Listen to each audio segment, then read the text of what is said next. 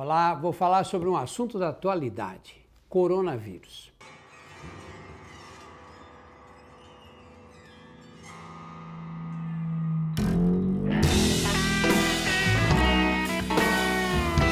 Governo chinês isolou cidades para conter o coronavírus que se espalha pela Não Ásia. Não há tempo a perder. O contágio está se espalhando.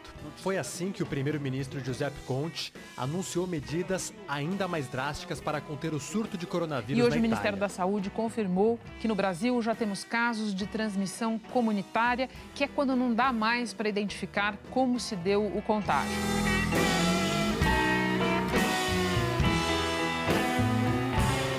O mundo está parado. Um vírus que se espalhou pelo planeta, deixando rastros de pânico, doentes e mortos. O Covid-19 estabeleceu uma terceira guerra mundial, só que o inimigo é praticamente invisível. A pandemia parou a sociedade e também todos os esportes. E aqui a gente vai falar um pouco sobre como o futebol baiano tem sofrido com o novo coronavírus. Como os clubes são afetados. E os atletas, o que pensam sobre isso? Os personagens de uma saga que está só começando contarão uma história de medo e esperança. Por isso, tome um pouco de vitamina C, lave as mãos e chá comigo.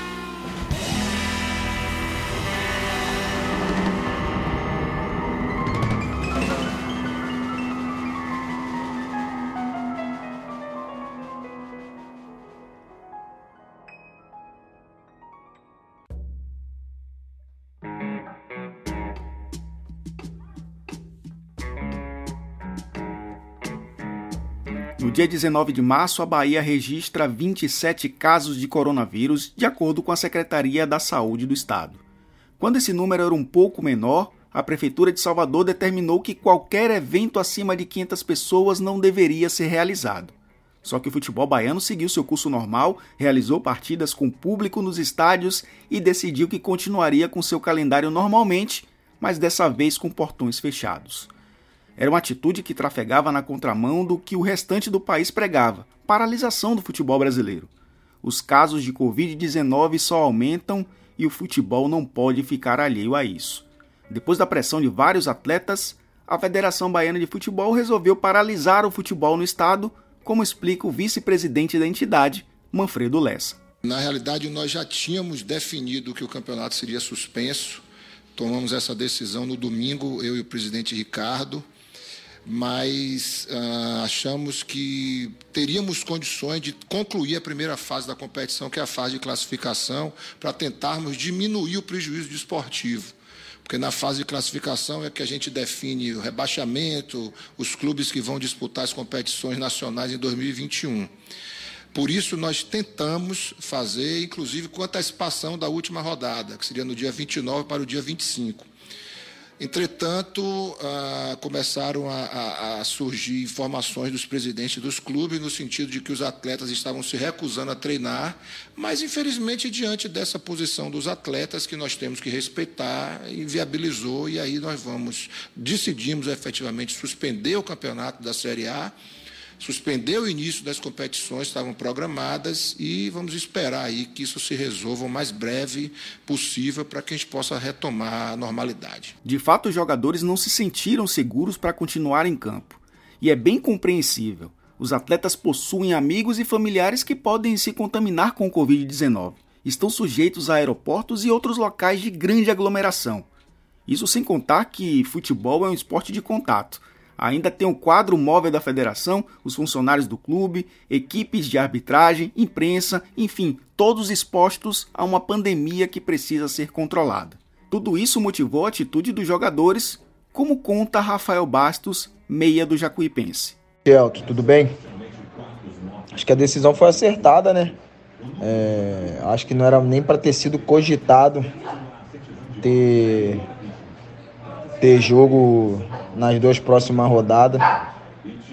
Até porque nós jogadores não somos máquinas e, e um jogo de futebol a gente sabe que não envolve só os 22 jogadores, os reservas e a comissão técnica. Existe muita coisa além disso, além do torcedor, além do, do árbitro, além de, de, de imprensa. Então, acho que a decisão foi acertada, é, mesmo sabendo que os clubes menores sofrerão, so, vão sofrer, mas é, acho que a saúde vem em primeiro lugar, o bom senso tem que, tem que prevalecer, porque é, nós jogadores somos seres humanos, não somos nenhuma máquina. E os dirigentes dos clubes? O que pensam sobre isso?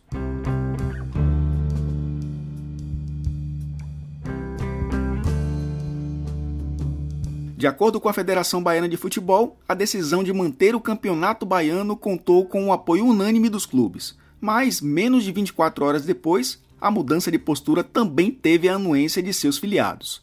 Com a palavra, o presidente do Vitória, Paulo Carneiro. Lamentamos muito pela federação que tem um ótimo presidente, Ricardo, e que tentou seguir com a competição, mas realmente a onda foi muito forte eh, da chegada do vírus, do aumento dos índices de contágio e não havia mesmo realmente condições da competição continuar. Espero que a CBF, que não deu muita bola e deixou as federações eh, decidirem sozinhas essa questão, Espero que agora se unam com seus aliados mais importantes, que são as federações, né? não são os clubes, deveriam ser os clubes, né? e possam ver uma oportunidade de rever o calendário nacional. Espero que não fiquem sentados no conforto da nossa bela sede, que é nossa, né? Foi construída com o dinheiro dos atletas ou com a mídia dos atletas e possam realmente rever esse calendário nacional. Os clubes do interior são os que mais sofrerão com a paralisação. Muitos deles não têm condições de manter um elenco parado. É o caso do Vitória da Conquista, que compreendeu perfeitamente o momento crítico que vive o planeta e aceitou a decisão da FBF. Quem fala agora é o presidente do BOD, Ederlane Amorim. Fomos comunicados ontem pela Federação Baiana. É, a gente, de uma certa forma, já esperava essa paralisação, porque estava sendo uma tendência aí no, no país e, em, outros, em outras partes do mundo também a, a paralisação de eventos esportivos, embora a federação tinha anunciado que terminaria essa primeira fase, mas é, a opinião pública, acho que, que é, promotoria, Ministério Público, Sindicato dos Atletas, ou seja, era um, era um momento é, inoportuno essa continuidade dessa competição por tudo que aquilo que vem acontecendo. E a gente tem que dar nossa colaboração e nossa contribuição para tentar frear e inibir o avanço dessa, desse vírus.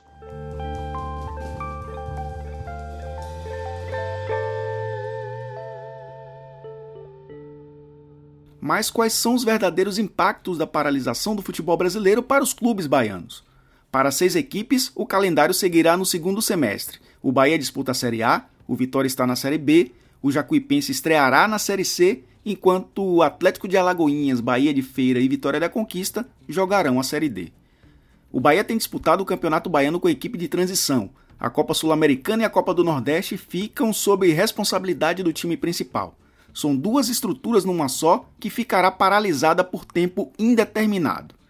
O Chá Comigo ouve agora o presidente do Bahia, Guilherme Belintani. A gente tem preservado, o Bahia tem conquistado nos últimos anos assim, um, uma estrutura administrativa, financeira de negócios que vem evoluindo, mas ainda é, é muito frágil assim, do ponto de vista de, de, estrutura de médio prazo. Né? O clube não tem capacidade, por exemplo, para abrir mão de receita por 30 dias, 40 dias, 60 dias que seja, a gente tem impacto muito grande. Né? É lógico que a gente vai prevendo isso. Primeiro, em relação a patrocinadores. Estão assegurados aí a presença e pagamento de todos os patrocinadores do clube. Eu tive conversa com todos eles ontem e anteontem. Então, todos eles foram muito solidários. Falaram, olha, Guilherme, nos momentos bons a gente está junto, nos momentos ruins a gente tem que estar também. É nesse momento que a gente mais precisa da torcida. Né? É nesse momento que a gente precisa que a torcida esteja absolutamente agregada ao clube, mantenha suas mensalidades em dia e consiga mostrar que a relação nossa não é uma relação de consumo com o torcedor.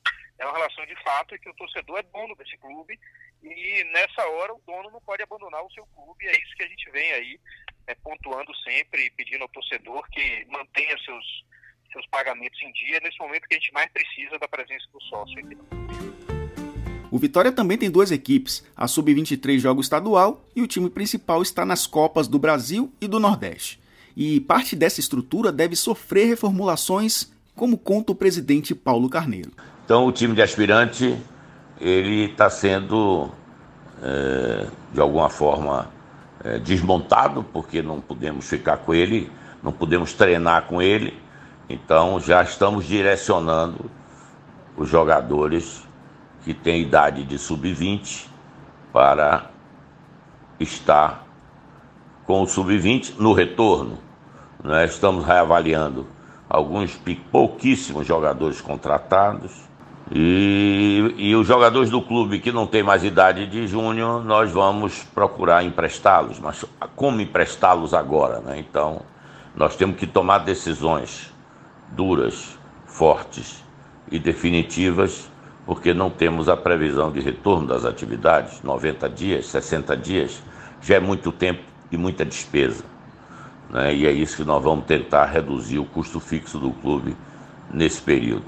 Ederlane Amorim também vive enormes dificuldades de manter o Vitória da Conquista até o início da Série D, que não tem data de início confirmada por conta da pandemia provocada pelo coronavírus.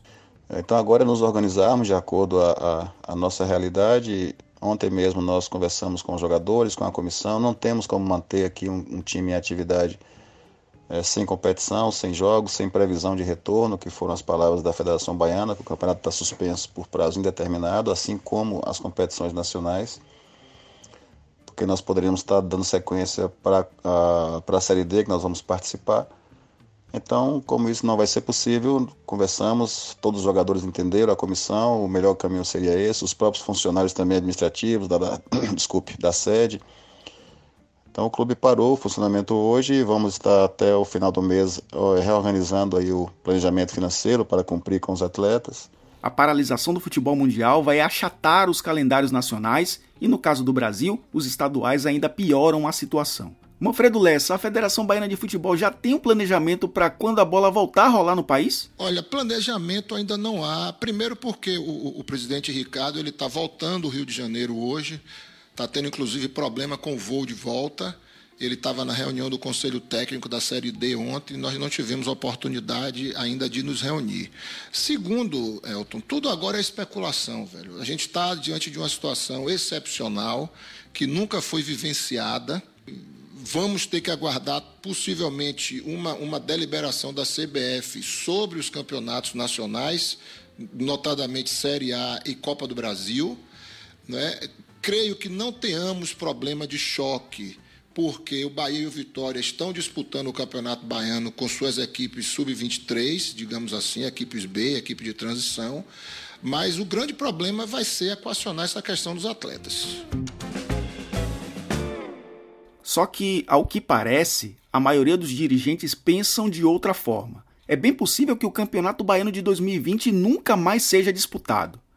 Presta atenção em cada palavra dita por Ederlane Amorim. E não acredito que o Campeonato Baiano deva voltar, além do prazo, o calendário, além da situação da, da epidemia que, que tende a crescer, segundo os especialistas, as pessoas que acompanham o dia a dia da, da, dessa, desse vírus. Então nos resta agora aguardar é, o que vai acontecer, é, é, esperar informações, orientações tanto no, no âmbito estadual aqui, o que se refere ao Campeonato Baiano, como em relação à CBF no tocante à, à Série D, que estava previsto para iniciar em maio. Agora ligue os pontos com o que diz o presidente do Vitória, Paulo Carneiro.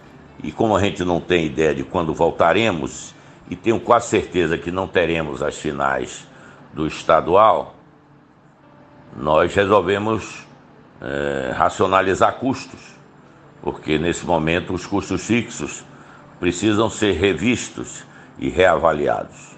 E é o que nós estamos fazendo em todo o clube.